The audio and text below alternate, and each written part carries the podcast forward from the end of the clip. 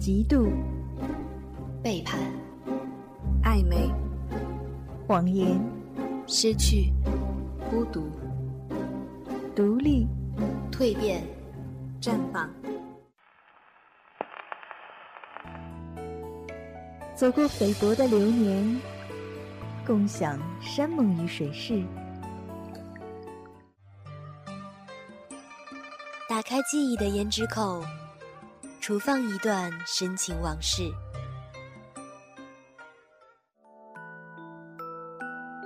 经书日月，粉黛春秋。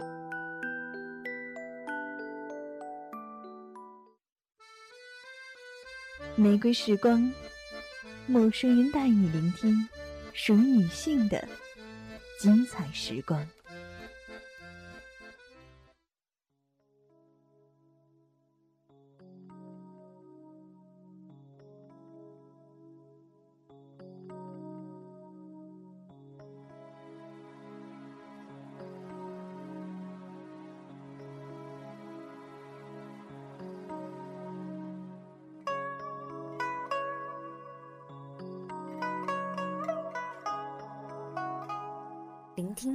故事，感受心的轨迹。玫瑰时光，玫瑰生活。大家好，我是杰西，欢迎来到玫瑰时光。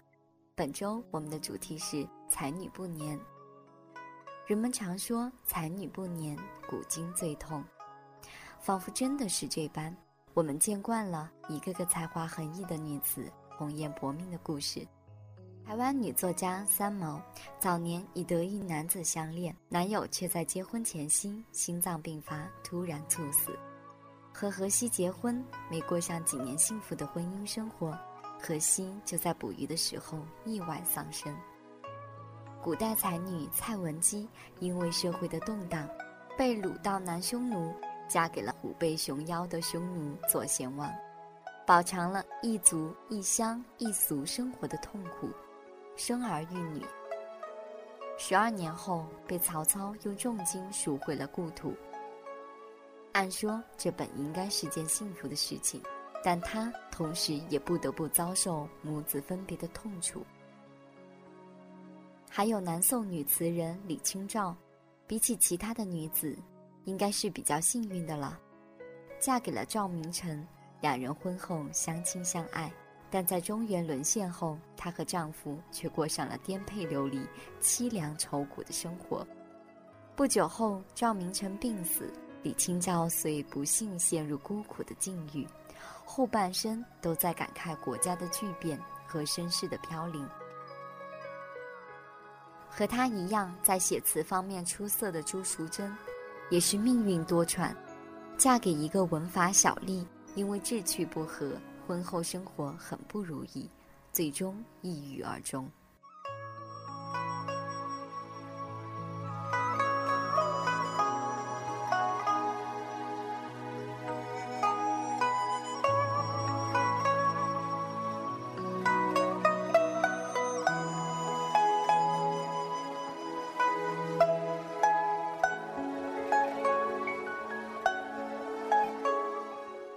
过这一个个美好女子的惨痛遭遇，我们也只能感叹：有时候因为时代的限制，也因为命运的捉弄，才华之于女人就像一把双刃剑。一方面，女人因为这才华熠熠生辉，让许多男子自叹不如；另一方面，这才华也是一柄利刃，让女人一生鲜血淋漓。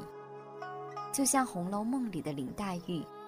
他死的时候，正是他的心上人宝玉迎娶宝钗的时候。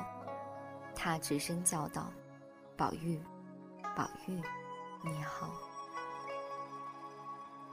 就这样，他最终用一辈子的眼泪来偿还宝玉，来偿还这个世态炎凉的世界。这一悲惨的命运，倒让深深想起他曾经写过的一首诗里的句子。试看春残花渐落，便是红颜老死时。一朝春尽红颜老，花落人亡两不知。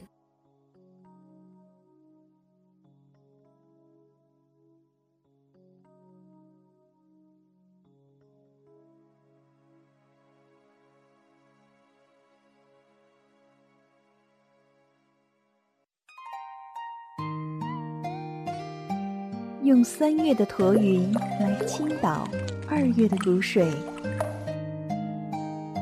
用七月的兰江来承载六月的灿莲。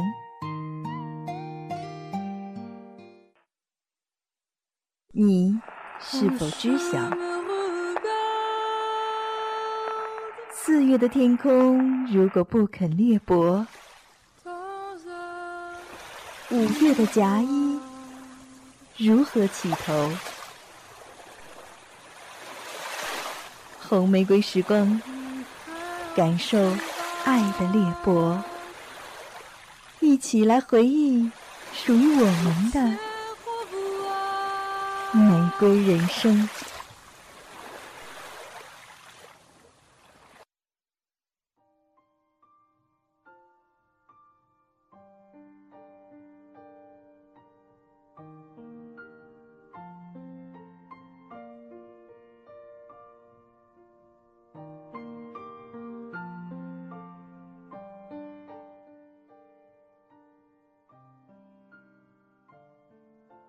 提起“才女不年”这个词，文艺女青年极容易想起的，大概就是张爱玲吧。几年前，张爱玲的遗作《小团圆》出版。看《小团圆》，你会发现，与胡兰成的那场爱情，在她心里的重量，就像某个张明说的那样：对于张爱玲来说，她一辈子无非记住两件事情，一个是童年的时光。一个是这场有始无终的爱情。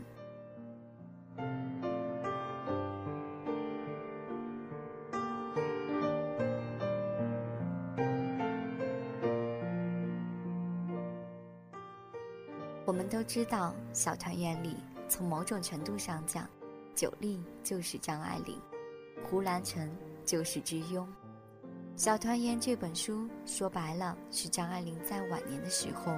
回忆当年的过往，那就让我们来谈谈张爱玲和胡兰成吧。谈起张爱玲和胡兰成的相识，得从胡兰成在南京养病期间说起。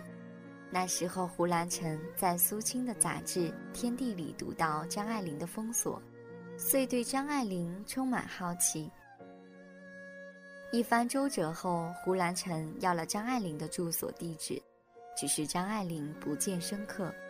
胡兰成并不死心，从门缝里递进一张字条，写了自己的拜访原因、电话等。第二天，张爱玲就给胡兰成回了电话，两个人见了面。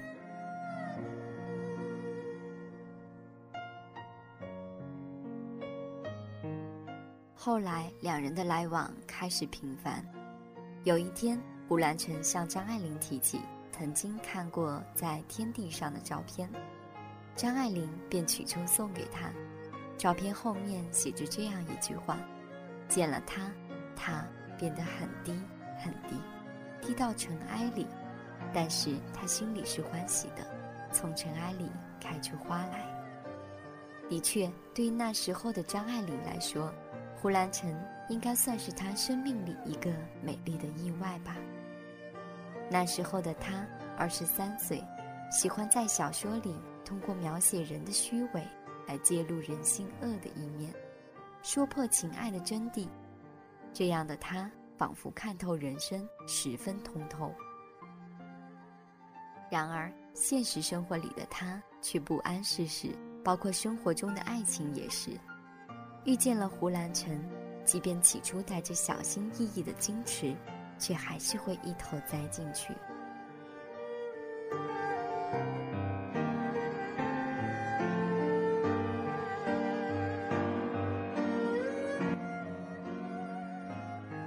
不久后，他们开始恋爱了。一九四四年，胡兰成的第二任妻子提出和胡兰成离婚。这给了张爱玲和胡兰成的爱情一个升华的机会，他们就这样结婚了，以一纸婚书为凭。婚书上有一句恬静的话语：“愿使岁月静好，现实安稳。”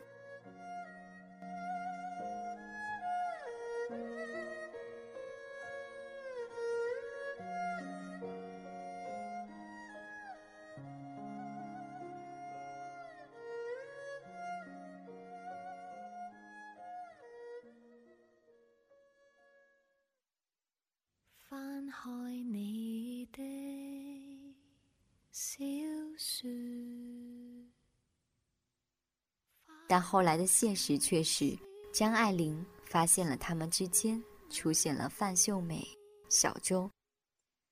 那个时候，她便知道，她和胡兰成之间的爱情已经走到了心酸的尽头，再也没有挽回的余地。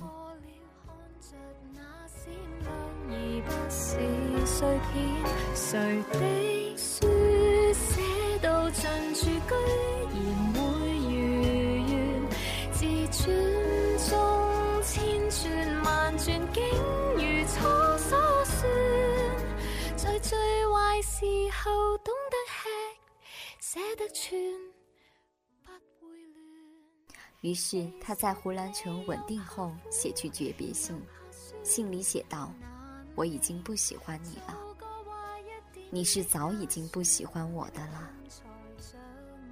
彼为时以小及故，不欲增加你的困难。你不要来寻我，寄或写信来，我亦是不看的了。”随信还附上了自己的三十万元稿费。记得张爱玲的经典小说《倾城之恋》里，白流苏对范柳岩说：“炸死了你，我的故事就该完了；炸死了我，你的故事还长着呢。”也许连张爱玲本人都没有想到的是，这句话用来描述她和胡兰成之间的爱情，也是适合的。只是和他的故事一起结束的，还有他独木的文学才华。熟悉他的作品的读者都知道，张爱玲最成功的作品都出自她和胡兰成在一起的那段时光。她的文学才情在那段时间展露无遗。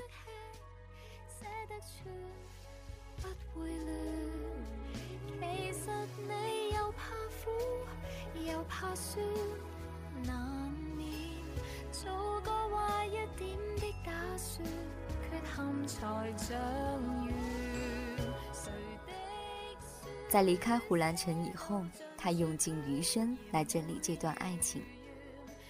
即便中间张爱玲遇到了赖雅，但那段爱情在张爱玲的心里并没有这一段刻骨。在她的心里，占据最大分量的仍然是年轻时的那三五年。其实我亦怕苦，亦怕酸，难免做个坏一点的打算，错误才越甜。在最坏时候想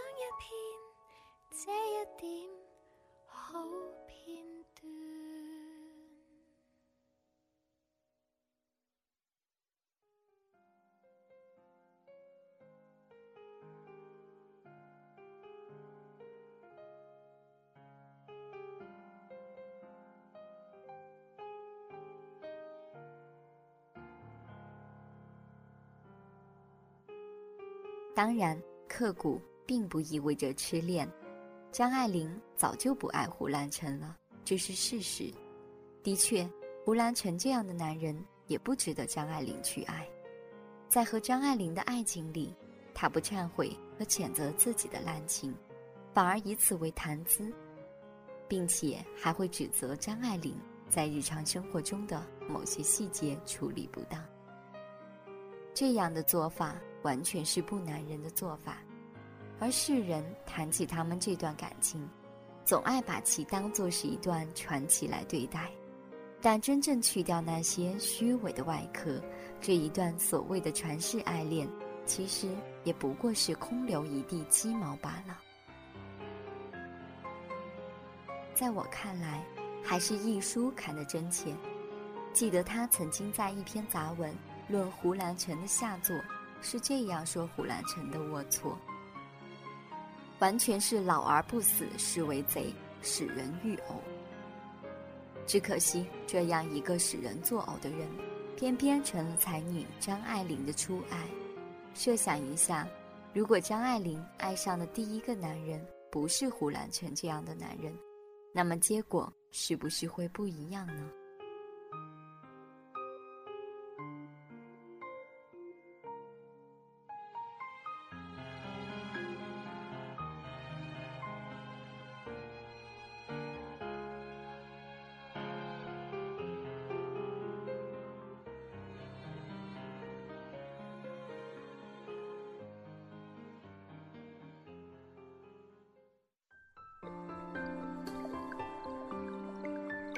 撑一把油纸伞，在烟雨蒙蒙中漫步。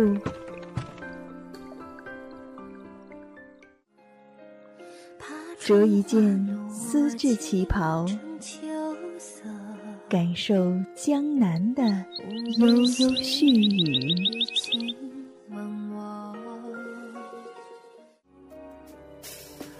喝一杯青梅酒，化开心里的一处相思，两地哀愁。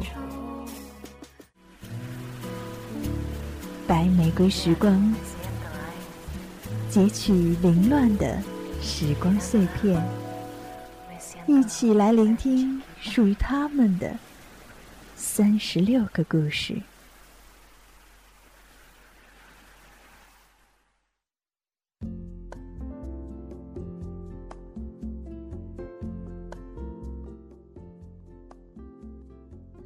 性作家里，简·奥斯汀应该算是一个异类吧。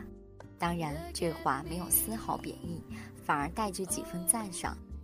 看其他女作家的作品，再好的作品也总是带几分苍凉的感觉，带着悲的底子。可是简·奥斯汀的作品却是轻松幽默，富有喜剧性。那接下来，我们就讲一讲简·奥斯汀吧。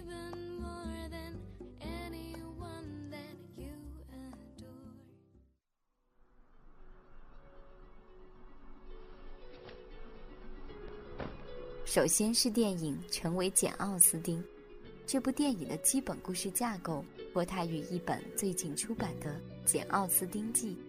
电影里，简遇见了汤姆，他英俊聪明，博览群书，见解独到，但却看似傲慢。简因此对汤姆带有偏见，于是他们冲突、试探、挑衅、惊讶、理解，在彼此的眼睛里找到自己的影子。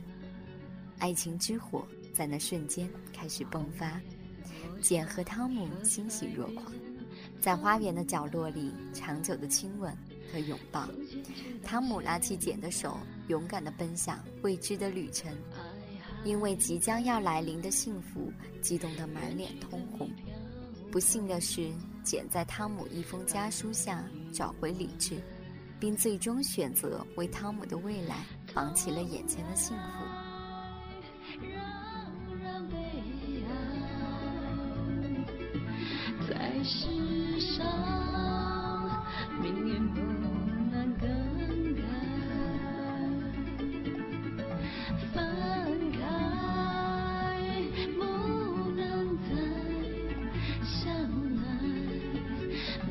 这是上天？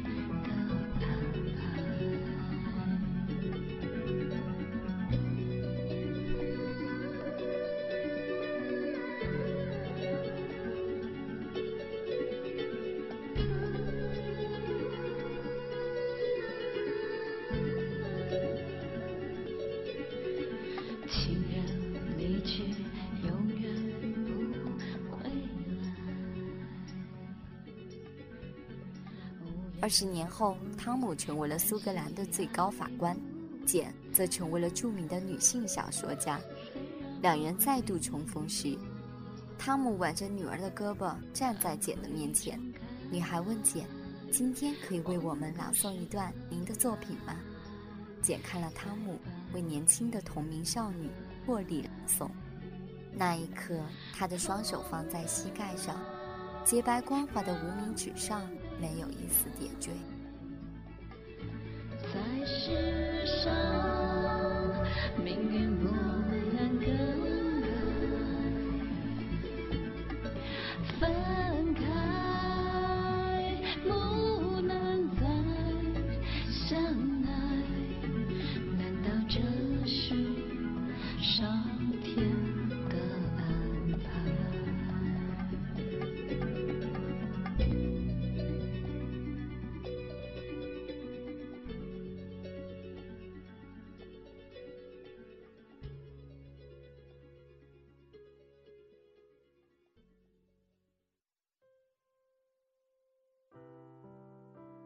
这些都是电影里的情节，而现实生活中，汤姆并没有带着简回去请求家人，更别提和简私奔了。汤姆和简分开后，他按照家里的安排结婚，和妻子的生活和睦，家庭富裕，并且养育了许多孩子。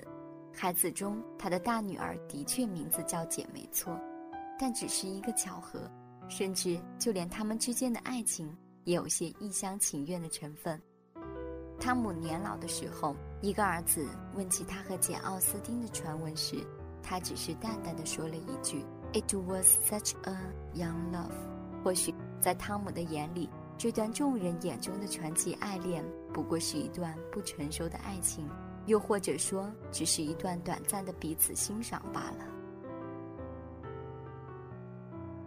可是，对于简·奥斯汀来说，这段爱情却在他的人生中有着不一样的意义。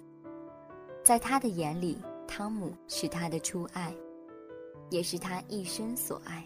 他把这段爱化作了文字，在文字中赋予了不一样的结局，让这段刻骨的爱恋在小说中获得永恒。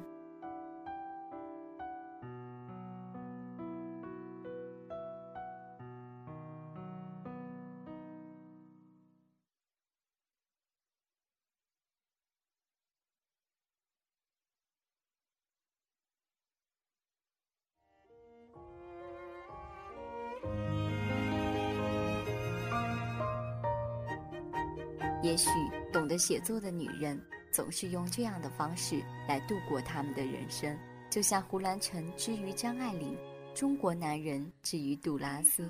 一段爱情故事就像一枚纪念章，铭记着爱情永垂不朽。可是文学作品的出彩，也注定了他们一生的苍白。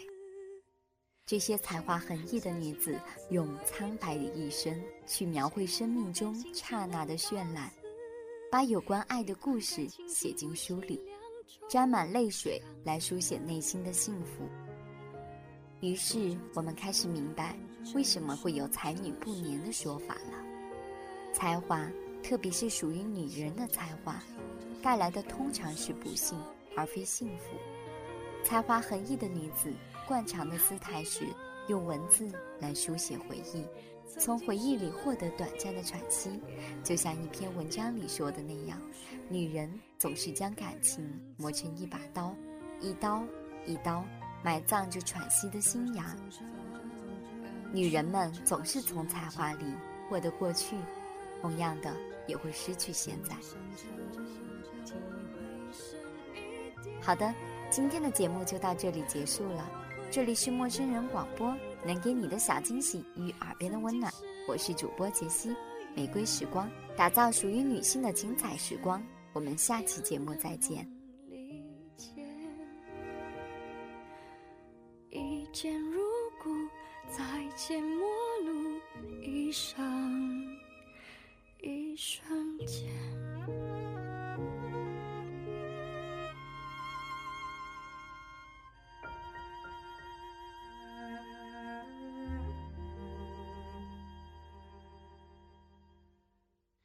陌生人广播能给你的小惊喜与耳边的温暖，欢迎关注我们的官方微信平台 M M O O F M 或搜索“陌生人”找到我们。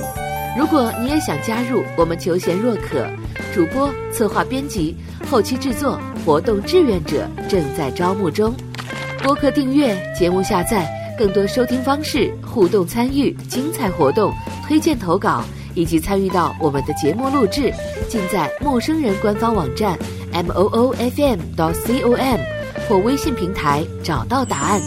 欢迎关注陌生人新浪微博陌生人广播，找到我们。